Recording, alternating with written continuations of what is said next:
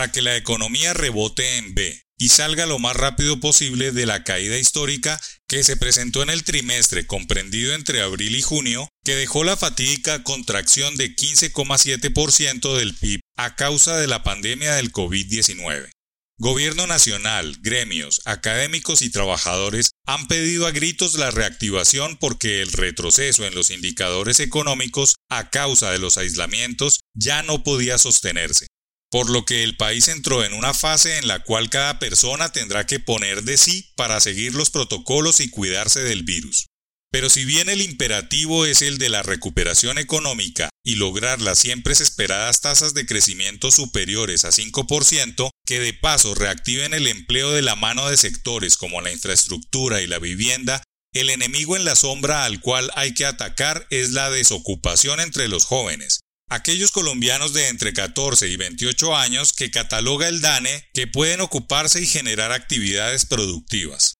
Las cifras son más que alarmantes, pues si bien los titulares de prensa muestran el grave problema de tener una tasa de desempleo entre 20,2%, en el caso de esta población, la cifra llega a 29,7% en el trimestre de mayo a julio, y al compararse con el mismo periodo de 2019, muestra que prácticamente se duplicó, pues estaba en 17,5%. En medio de la crisis, mes a mes, el DANE ha demostrado que las cifras se ponen peor, pues tan solo al inicio de año se contabilizaban más de 5,8 millones de jóvenes que estaban trabajando, y en el último corte de cuentas tan solo revela a 4 millones de colombianos menores de 29 años que tienen un empleo, sea formal o informal. Además, este drama tiene otra arista, y es la que comprende a los desocupados, que llegaron casi a 1,6 millones, y a los inactivos que se sobrepasaron los 6,5 millones de colombianos que hoy, pese a que están en edad de trabajar, no participan en la producción de bienes y servicios porque no necesitan, no pueden o no están interesados.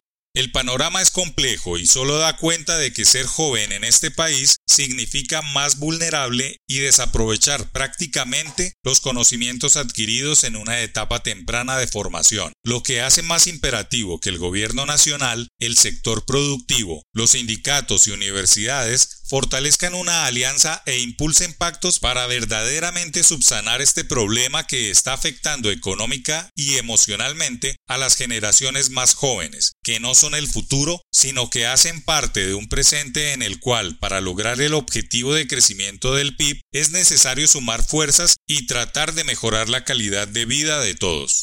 En estos compromisos es indispensable que los gobiernos de las ciudades principales y los municipios también aporten, pues de nada sirve crear una política de empleo joven que no satisfaga las necesidades que tienen las diferentes regiones que hay en el país. Por ejemplo, en Neiva, la tasa de desempleo juvenil bordea 50%, mientras que en Popayán e Ibagué supera 47%. Estadísticas escandalosas que develan que las estrategias para emplear a esta población no deben tardar hasta que pase la crisis de la pandemia.